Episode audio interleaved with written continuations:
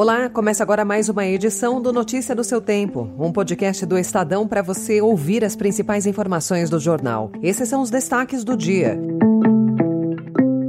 Número de inadimplentes é recorde e chega a 70 milhões. Hesitação do governo brasileiro com o regime de Ortega divide base de Lula. E depois de 23 anos, cavalos de raça voltam ao Parque da Água Branca, berço da equinocultura. Hoje é sexta-feira, 10 de março de 2023. Estadão apresenta Notícia no seu tempo.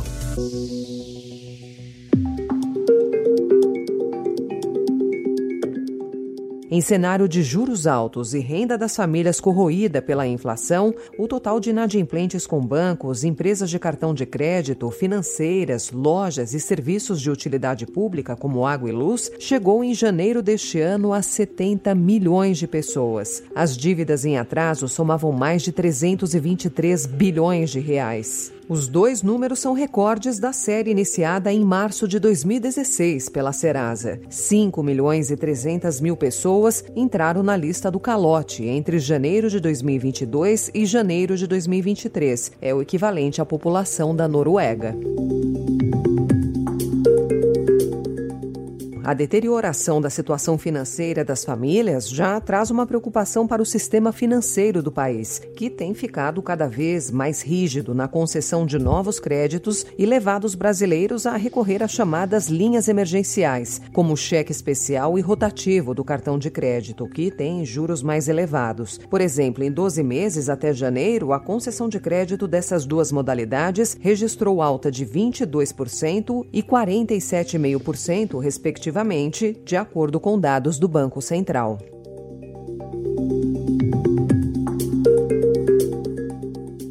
Ministra do Planejamento, Simone Tebet, disse ontem que a nova âncora fiscal, que vai substituir o teto de gastos, vai agradar a todos, inclusive o mercado. Tebet participou de uma reunião com o ministro da Fazenda, Fernando Haddad, na qual foi apresentado o novo mecanismo fiscal. Ela garantiu que o modelo atende tanto a preocupação em zerar o déficit fiscal e estabilizar a relação dívida-PIB, quanto garantir os investimentos necessários. É, o arcabouço que vai sair é um arcabouço que vai agradar a todos, porque atende os dois lados.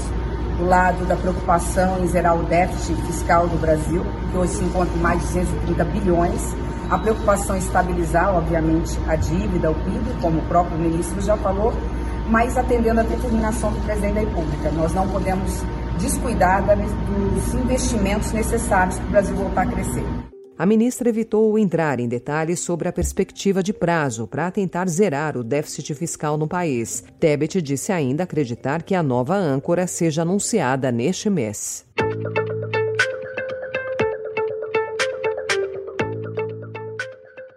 Hoje o Estadão analisa que a hesitação do governo Lula em condenar no Conselho de Direitos Humanos da ONU as violações dos direitos humanos cometidas pelo regime de Daniel Ortega na Nicarágua criou ruído na base aliada e desafios à diplomacia brasileira. O Brasil decidiu não aderir a uma declaração de 54 países na última sexta-feira com sanções ao regime de Ortega e permaneceu em silêncio perante a comunidade internacional. Uma resposta brasileira só veio veio quatro dias depois, diante da reação interna e externa, o que mostra o desconforto gerado no governo Lula com o assunto. Ontem, por exemplo, o PSDB, que é partido do vice-presidente Geraldo Alckmin, aprovou uma nota de repúdio à ditadura da Nicarágua. O conflito no PT reflete o histórico de correntes do partido de Lula de dubiedade na forma de tratar os regimes de Ortega e Maduro.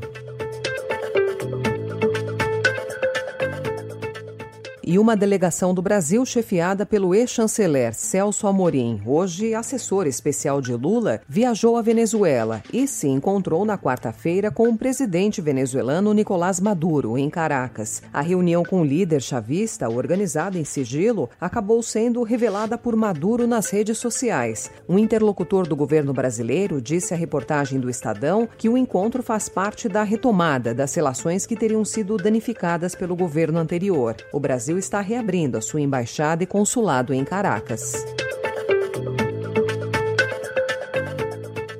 Ainda referente à política externa, o Itamaraty encaminhou às embaixadas da Austrália, Canadá, Estados Unidos e Japão informações de que vai retomar o princípio de reciprocidade diplomática. Isso significa que, assim como esses países exigem vistos de cidadãos brasileiros no processo de entrada, cidadãos dessas quatro nações terão de apresentar o mesmo documento ao desembarcarem no Brasil. A retomada da exigência passa a valer em 1 de outubro.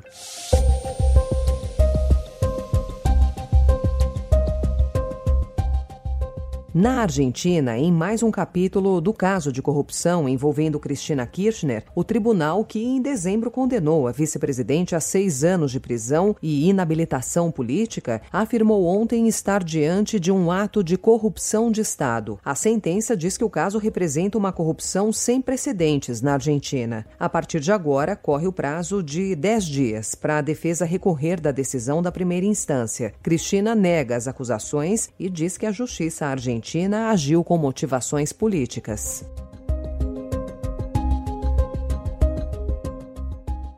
De volta ao Brasil e o caso das joias envolvendo o ex-presidente e Michele Bolsonaro. O Estadão informa que, no mesmo dia em que Bolsonaro determinou que um militar viajasse em um avião da Força Aérea Brasileira de Brasília até Guarulhos, em São Paulo, para retirar as joias apreendidas pela Receita Federal, o gabinete do então presidente solicitou que os itens, avaliados em 16 milhões e meio de reais, fossem cadastrados no sistema federal como acervo privado. Documento a que o Estadão não teve acesso indica que o então presidente não tinha a intenção de repassar o bem para o acervo público da Presidência da República. A tentativa de retirada dos itens, no entanto, acabou frustrada. A entrada ilegal das joias no Brasil é investigada pela Polícia Federal e o Ministério Público Federal. O procedimento tramita em sigilo na Procuradoria de Guarulhos. Notícia no seu tempo.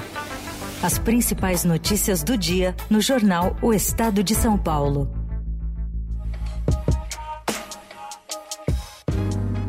E para encerrar, novidades para quem curte passear nos parques de São Paulo. Depois de uma ausência de 23 anos, os cavalos de raça voltam a exibir as suas performances no Parque da Água Branca, considerado o berço da equinocultura nacional. Mais de 130 animais foram desembarcados no espaço e já participam da 36ª Exposição Interestadual do Cavalo Árabe, que prossegue até domingo. A entrada é gratuita. A retomada acontece depois da concessão do Água Branca para o grupo Reserva Parques, formalizada em setembro de 2022.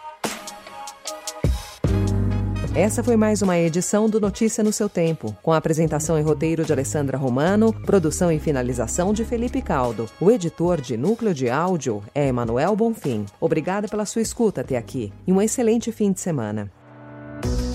Você ouviu Notícia no seu tempo.